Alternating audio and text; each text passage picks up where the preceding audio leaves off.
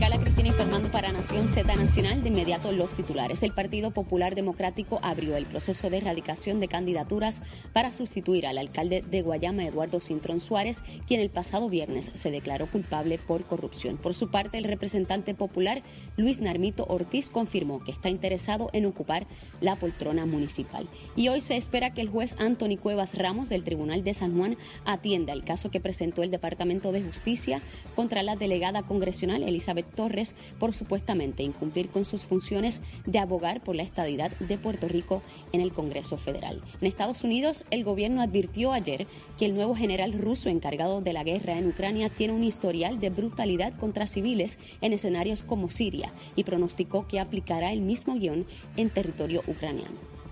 Para Nación Z Nacional les informó Carla Cristina. Les espero en mi próxima intervención. Estás con Nación Z Nacional por el Habla Música y Z93. Bueno, y ya aquí en la última media hora de Nación Z Nacional, soy Leo Díaz y me acompaña el ingeniero Manuel Lavoy. Manuel, nosotros aquí, nuestro invitado siempre a las nueve y media recomienda que propone de almuerzo. Así que el pueblo de Puerto Rico te está escuchando. ¿Qué almorzamos hoy, Manuel?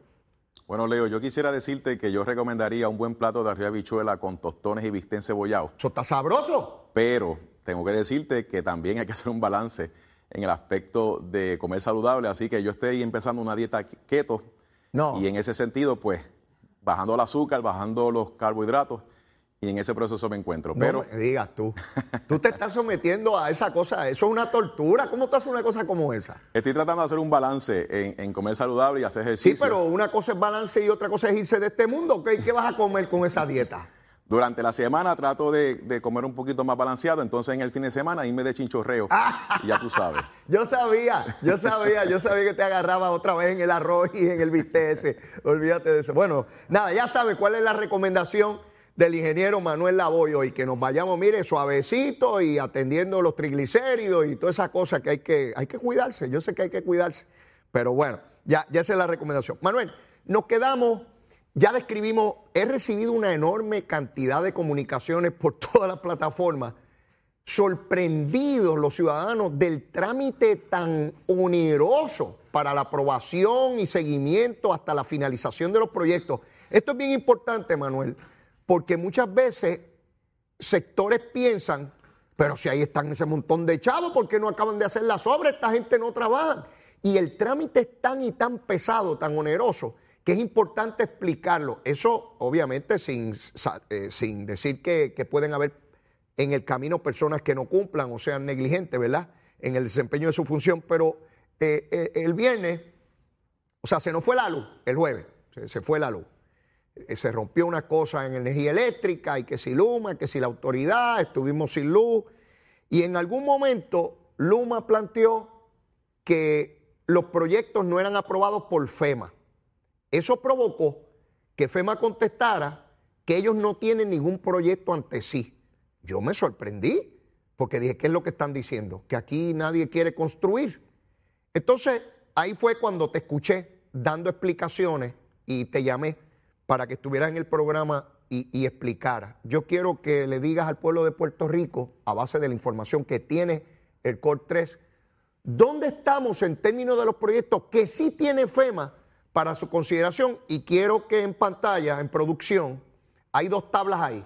Hay una que describe los proyectos de la Autoridad de Energía Eléctrica en FEMA y otra que habla de los proyectos de Luma en FEMA. Vamos primero con los de Luma, eh, eh, allá en producción. La tabla que plantea los proyectos. Están ahí en pantalla, Manuel. Quisiera que me describiera lo que hay en esa tabla y, y- y- y cuál es el estado de los asuntos a este momento. Leo, primero lo que creo que es importante mencionar es que no fue hasta septiembre del 2020 que FEMA hace la asignación o aprobación de los 10.500 millones de dólares para la reconstrucción permanente de la red eléctrica. Antes de eso, los chavos no estaban. No estaban disponibles. Ok. De hecho, el enfoque entre el 2017 y 2020, y con razón, era reparar de manera urgente el sistema eléctrico eh, de manera temporera y de emergencia. De hecho, FEMA se gastó 2 mil millones de dólares, 2 mil millones en reparar de manera de emergencia eh, temporera Ajá. lo que hoy tenemos nosotros como es el sistema eléctrico. Ok. Y entonces en el 2020, en septiembre, es que se aprueba 10.500 millones, pero esto es una aprobación un poquito no tradicional por parte de FEMA. Ellos tienen, eh, le conocen como el FAST, eh, o es el, el FEMA Accelerated Award Strategy. En otras palabras, una estrategia de acelerar la aprobación de fondos. Ok. Porque en el caso de energía eléctrica, y también pasó con acueductos y alcantarillados y el Departamento de Educación, eh, fue una devastación tan y tan grande que ellos entendían que se iban a tardar muchos años en obligar ese dinero, así que aceleraron una estrategia eh, que lo que tuvo positivo fue que nos dio certeza ya en el 2020 de cuánto dinero íbamos a tener. Ahora bien, eso fue un presupuesto, no es un dinero que está ahí para desembolsarse. Aprobaron un presupuesto. ¿Qué pasa después de eso, después de septiembre del 2020? Le tienen que, le exigieron a energía eléctrica y acueductos y a educación, pero vamos a concentrarnos en energía eléctrica, la autoridad, Ajá. de someter planes de trabajo de 90 días. O sea que luego de septiembre tenían que someter un plan de trabajo de 90 días, o sea que ese primer eh, eh, plan de trabajo se sometió en enero del 2021. Ok. Y luego de eso tienen que ir al negociado de energía por virtud de una ley estatal y que de por sí, un- si hay una ley estatal, ya es un requisito también federal de FEMA que exige que se cumpla con las leyes estatales, para que entonces cada proyecto de energía tenga que ir al negociado de energía y que ellos le den el visto bueno antes de hacer cualquier cosa para asegurar que ese proyecto de energía cumple con la política pública energética de la ley 17 de 2019. Quiere decir, Manuel, que el diagrama que tú nos describiste hace un rato, en el caso de los proyectos de la Autori- Autoridad de Energía Eléctrica, tiene otro componente adicional y es ese negociado de energía que también determina, regula y, y permite los proyectos. Eso es correcto. Ese es el ente independiente regulador que exige la ley en Puerto Rico y que dicho sea de paso, es el ente que tiene por concepto de facultad de ley de asegurarse que todo proyecto cumpla con esa política pública energética, incluyendo tener que llegar a 100% de energía renovable al 2050. Así que energía eléctrica, la autoridad tenía dos y tiene dos requisitos adicionales. Luego que el dinero se aprueba como un presupuesto, que tiene que ir al negociado, proyecto por proyecto, Ajá. programa por programa. Y número dos, que tiene que hacer la ingeniería y la arquitectura y volver a FEMA para que FEMA lo evalúe, lo apruebe para que pueda ir la construcción. Wow. Y es un proceso que se extiende adicionalmente en el caso específico de energía eléctrica porque tiene ese componente del negociado, además de que tiene que volver a FEMA. En la tabla que tú estás enseñando de los eh, 16 proyectos que Luma ha sometido a FEMA, en ese proceso que te acabo de describir, ha tomado un tiempo porque son requisitos adicionales que Luma tiene que cumplir, al igual que la Autoridad Eléctrica. Lo positivo es que sí hay 16 proyectos que están ante FEMA, que es lo que estaban en la pantalla, empezando por subestaciones eléctricas como la de Cataño, que es una subestación eléctrica que se va a reemplazar. Vamos, vamos a pedirle a producción que nos, que nos presente nuevamente en pantalla en la tabla. Ok, ahí están, este Manuel. Eh, eh, descríbeme algunos de esos proyectos. ¿Dónde están? Cuando, cuando hablamos de proyectos, vamos a ponerle cara a los proyectos. ¿Dónde están? Por ejemplo, tienes la- el reemplazo, no es ni la reparación, se va a reemplazar por completo la subestación de Cataño, que es una subestación crítica en el sistema de transmisión y distribución. Ese proyecto se sometió a FEMA por parte de Luma. Se está estimando que va a ser 25 millones de dólares y ese proyecto en particular, la última información que tengo es que está a punto de aprobarse por parte de FEMA. Además de eso, Pero, pero para detenerlo ahí, Manuel, porque esta es la parte que a mí me interesa y me revienta. Tú me estás diciendo que hay una subestación en Cataño que cuesta reemplazarla 25 millones de dólares y que se sometió a FEMA para su aprobación. ¿Quién sometió a FEMA para aprobación de ese proyecto? Luma fue el que sometió Luma. ese proyecto. Quiere decir que Luma, Luma Lumita Lumera, como yo le digo, le sometió a FEMA y tiene en este momento allí el reemplazo de una subestación de Cataño que vale 25 millones de dólares. Y yo te pregunto antes de seguir con cualquier otro proyecto, ¿y por qué FEMA dijo que no tiene ningún proyecto de Luma allí?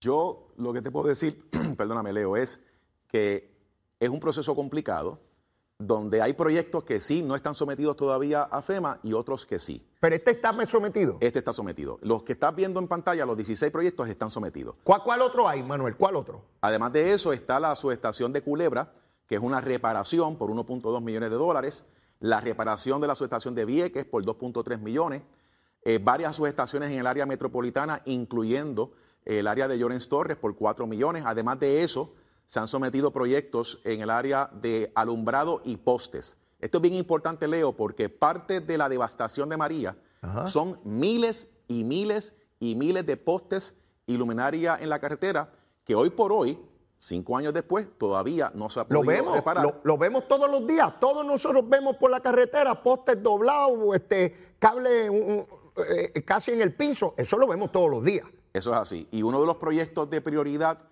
porque impacta directamente a las comunidades, todos estos postes que están todavía sin reparar, y por otra parte la luminaria, que tiene que ver con una cuestión de seguridad pública. Seguro. Fueron de los proyectos que se sometieron inicialmente porque tienen un gran impacto también en las comunidades y en todos los municipios. ¿Y están sometidos a FEMA ahora mismo? Sí, esos 16 proyectos están sometidos. Obviamente hay otros proyectos que todavía no le han llegado a FEMA porque están en etapa de diseño e ingeniería y que son más complejos desde el punto de vista técnico y desde el punto de vista eh, ambiental que Luma está trabajando y la Autoridad Eléctrica. Dicho eso, estos 16 proyectos sí están sometidos ante FEMA y están bajo evaluación de ellos. Volvemos, volvemos a lo mismo, Manuel. Yo, mira, ya yo estoy viejo, hermano, ya yo estoy viejo. Yo he visto muchas cosas en el gobierno. Para mí es insólito e irresponsable, esa es mi opinión, no estoy hablando por ti. Eh, que dos entidades que tienen una función tan vital para el desarrollo económico, la salud, la seguridad de este pueblo, se pongan en un juego de niños en medio de una crisis para uno decir, te sometí proyecto y el otro decir, no tengo ni un proyecto, no que no tengo mucho, que no tiene ni un proyecto. Y tú me has hablado a mí de 15 proyectos, claves y fundamentales para esto. ¿Qué podemos hacer para evitar esta cosa, este Manuel? ¿Qué podemos hacer? tú que llevas tanto tiempo en esta cosa del gobierno. Yo pienso que esto es un asunto de comunicación. Eh, a mí me consta de las reuniones periódicas que nosotros tenemos. El COR3 tiene reuniones semanales con FEMA, con Luma, con la Autoridad Eléctrica. Hay reuniones hasta dos veces en el mes que involucran también a Fortaleza porque esto es de gran interés de política pública para asegurarnos que esto se siga adelantando. Así que las reuniones y el avance, en mi opinión, se están dando a pesar de toda esta burocracia y a pesar de todos estos requisitos. Ahora bien, yo lo que exhorto es a FEMA, a Luma, a la Autoridad Eléctrica y al propio Coltres de seguir trabajando en el espíritu de colaboración de seguir aumentando la comunicación, de que cada cual tiene un rol que tiene que hacer y nadie está exento, Leo, nadie está exento de seguir mejorando sus procesos, incluyendo el COL 3. Aquí no puede haber excusa de ningún tipo. Lo que haya que mejorar, se tiene que mejorar. FEMA le toca mejorar unas cosas, Luma le toca mejorar unas cosas, la autoridad de la energética le toca mejorar unas cosas, el COL 3 le toca seguir mejorando sus, procesos. Y aquí la única manera en que estas situaciones se pueden evitar es mejor comunicación y seguir trabajando en equipo a favor de adelantar la reconstrucción, en este caso, de un sistema tan crítico para el desarrollo económico como es la red eléctrica. Yo te felicito por la posición que tú asumes, porque es una posición donde es, sumamente reflexiva e invita a no hacer señalamiento aquí y allá, sino que todos entiendan todos lo vital que son en la cadena de esa reconstrucción de Puerto Rico Tú has explicado al detalle el entramado burocrático que hay aquí de ir y venir y volver y llevar para que finalmente salga el proyecto que sea, desde el más complejo hasta el más sencillo. Y si empezamos en este juego de superioridad, ni que yo te dije y tú me dijiste, entonces sí, que no, solamente no llegamos al 2035, llegamos al 2050 aquí con, peleas y, y boberías. A mí me gustaría que fuéramos a la otra tabla en producción a la que son los proyectos de la Autoridad de Energía Eléctrica con eh, FEMA. Eh, eh, ahí hay otra cantidad de proyectos que ya están ante la consideración de, FEMA, ¿verdad, Manuel? Eso es correcto. Estamos hablando de ocho proyectos específicamente de generación eléctrica que sometió la Autoridad de Energía Eléctrica ante FEMA. ¿Cómo cuáles? Estamos hablando, por ejemplo, la reparación de la central de Mayagüez, que son 18 millones de dólares. Ese proyecto, de hecho, lo aprobó FEMA hace unas semanas atrás hace una semana específicamente. Además de eso, reparaciones en la central de Cambalache, que eso está en Arecibo, eh, Aguirre, tanto unidades eh, de infraestructura como la de generación, eh, a nivel de la central de San Juan, Palo Seco, que son unidades clave para lo que tiene que ver con el sistema de generación y su estabilidad. Así que estos proyectos, que suman casi unos 50 millones, ya están ante la consideración de FEMA y se van a sumar a otros proyectos que están en ese proceso de ingeniería y de diseño que tanto Luma como, como la autoridad van a seguir sometiendo ante, ante FEMA para que ese proceso siga continuando y eventualmente FEMA los aprueba. Y quiero decirte una cosa, Leo, hasta que FEMA no lo apruebe no está autorizado para ir a la construcción. Eh, la autorización es para hacer diseño, ingeniería y gastos administrativos, pero no hay autorización a construcción hasta que estos proyectos FEMA los apruebe. Una vez FEMA lo aprueba, como es el caso de Mayagüez, entonces puede ir al proceso de reparaciones, que es lo que está dedicado en este momento la autoridad y Josué Colón, de adelantar esas reparaciones con estas expectativas de reembolso de, los fondos de FEMA. Y estos proyectos, tanto los 16 de Luma como los 8 de eh, la autoridad que ya han sometido ante FEMA y que están bajo evaluación, estos son 24 proyectos de los 2.000 proyectos que nosotros estamos contabilizando y que esperamos que entren a construcción este mismo año en el 2022, porque tienen, como tú has mencionado, un vínculo directo con la ciudadanía. Estos proyectos van, en el caso de generación, va a estabilizar eh, la flota generatriz y en el caso de los de Luma, como acabamos de mencionar, desde postes hasta sus estaciones, los próximos que vienen, que ya son de las líneas de transmisión de alto voltaje y que son más complejos, todo eso es parte de ese proceso de darle la estabilidad que la gente está esperando de este sistema eléctrico. Me, me señalaste hace un rato eh, que, nos íbamos a concentrar en energía eléctrica, mencionaste también al Departamento de Educación. Dentro de los 2.000 proyectos que tú esperas que estén próximamente en desarrollo, ¿está contemplado, que, como por ejemplo, qué proyectos en, educación? Los primeros proyectos en educación eh, van a estar impactando unas 50, 100, 150 escuelas más o menos para hacer reparaciones que son bien importantes para, ese, para esos complejos educativos y que son escuelas que, que como parte de la visión a largo plazo son fundamentales en esa infraestructura de la educación de futuro. Así que entre las primeras 50, 100 más o menos deben de estar, quizás 150 deben de estar entrando a reparaciones este mismo año 2022. Estamos trabajando con el Departamento de Educación, con la Autoridad de Edificios Públicos, con el propio FEMA, para que ese, esa evaluación sea lo más eh, ágil posible para que vayan entonces a subastas de reparaciones. Además de eso, tienes por lo menos 35 proyectos de acueductos y alcantarillados en todo Puerto Rico que ya deben estar en etapa de construcción, desde estaciones de bombas, troncales, reparaciones en el área de plantas de filtros de agua, tratamientos de aguas usadas, eso también ya está contemplado para esta proyección. Además de eso. En eso, antes que continúe, en eso de la Autoridad de Acueducto y Alcantarillado, una cosa que me preocupa y que venimos este, arrastrando ya por mucho tiempo esta cantidad de comunidades en Puerto Rico, particularmente en la zona rural, que dependen de que haya energía eléctrica en las bombas para que puedan suplirle eh, eh, el agua en las comunidades. ¿Hay proyectos encaminados para que si se va la luz tengan este, generadores o algo allí de manera que no, no queden sin el suplido de agua? Sí, hay, hay proyectos ya identificados, en algunos casos hasta con fondos obligados por FEMA, de otro proyecto que, de otro programa de FEMA que es igual de importante que el de la reconstrucción, que es el de mitigar daños futuros. Siempre nos concentramos en la reconstrucción de la infraestructura por los daños de María.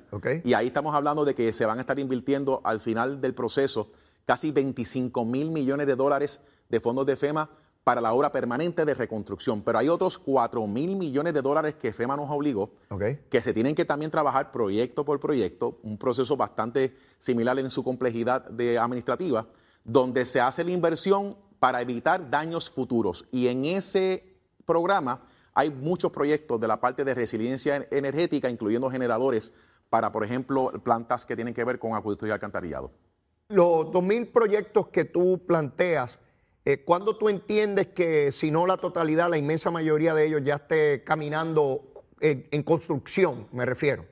Nosotros esperamos que antes del 31 de diciembre de este año 2022 esos 2.000 proyectos ya estén debidamente encaminados en su etapa de construcción. Y te voy a mencionar varios ejemplos.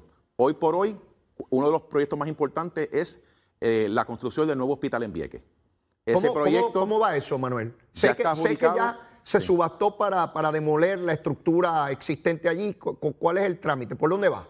Ya se adjudicó el proceso de lo que sería la demolición. Eh, el contratista está trabajando con AFI para lo que es el plan de demolición y disposición de escombros. Y en su momento yo diría que ya este, entre este mes de abril, no más tardar el mes de mayo, se debe estar ya haciendo la primera piedra de esa demolición y en paralelo se está trabajando con lo que sería la ingeniería y el diseño para las nuevas estructuras que se estarían construyendo allí en Vieques, que se ha dicho que la expectativa que sea que no más tardar del 2024 ya esté debidamente construido ese hospital. Tienes también otros proyectos importantes. Eh, tienes, por ejemplo, eh, la reconstrucción del nuevo parque de pelota en Yabucoa. Eso es un proyecto de 25 millones de dólares. En el caso del hospital de Vieques eh, va casi por 55 60 millones. En este caso son 25 millones y ya está en proceso de demolición. Ya se está demoliendo esa estructura. Eh, acuérdate que el huracán María entró por Yabucoa y se llevó, eh, devastó completamente ese, ese, ese parque de pelota. Tú vas a Canóbanas, vas a Naranjito, vas a Cuamo, vas a Villalba, vas a Jayuya, vas a Yauco, por mencionarte algunos municipios, y hay mucho trabajo hoy de lo que es corrección de deslizamientos de terreno. Parte de lo que ocurrió en María es que las lluvias también provocaron mucho deslizamiento y ahora esos proyectos se están dando y eso impacta directamente a las comunidades, además de obviamente reconstrucción de carreteras y puentes. Eh, tenemos proyectos, por, ejemplo, el hospital de Maunabo. Ese hospital de Maunabo va a demolición en los próximos meses y se va a estar haciendo un nuevo CDT, básicamente, no es un hospital, es un CDT, en el municipio de Maunabo, además de proyectos de complejos deportivos en todos los municipios y obviamente los proyectos que tienen que ver con eh, la reconstrucción de los parques industriales. En Puerto Rico, por lo menos la mitad de los parques industriales se van a estar reconstruyendo. Los primeros proyectos deben estar saliendo en el tercer Para los que no saben qué es un parque industrial, ¿cómo definimos un parque industrial? Porque a lo mejor la gente cree, juegan pelota allí. ¿Qué es un parque industrial? Un parque industrial es un complejo de distintos edificios industriales que se construyeron en Puerto Rico, la gran mayoría, entre los años 50, 60 y 70, y que esos parques sirven como naves industriales para operaciones industriales en Puerto Rico, para tanto empresas puertorriqueñas como de afuera y sufrieron muchos daños. Luego de María, la buena noticia es que esas naves, esos edificios, comienzan las primeras reparaciones en el tercer trimestre del 2022. Los proyectos de carreteras estatales, como el Departamento de Transportación y Obras Públicas, también tienen poco más de 150 millones de dólares ya en proyectos que están en diseño e ingeniería, que deben de salir a subasta también ahora en el 2022. Los proyectos de edificios públicos, como por ejemplo centros gubernamentales, Leo, las estaciones de bombas, eh, de bomberos y lo que son estaciones de policía, que son eh, edificios que están en todo Puerto Rico y que el, dueño es la autoridad de, edificios públicos. Esos proyectos también están saliendo ahora eh, a diseño y eventualmente a subasta de construcción en el 2022. Tienes, por ejemplo, CDTs municipales y del Departamento de Salud que también ya están a punto o de salir a subasta de construcción o ya comenzaron construcción en todo Puerto Rico y esos son un ejemplo de las cosas que estamos proyectando ahora para el 2022 y la meta es esa, es bien sencilla, lograr que a pesar de una burocracia difícil, un proceso sumamente complicado, que hayan 2.000 proyectos en la calle de construcción de María y el COL3 tiene una meta de desembolsar por lo menos mil millones de dólares en este año 2022. Ingeniero Manuel Lavoy, un placer haberte tenido aquí, eh, Manuel. Eh,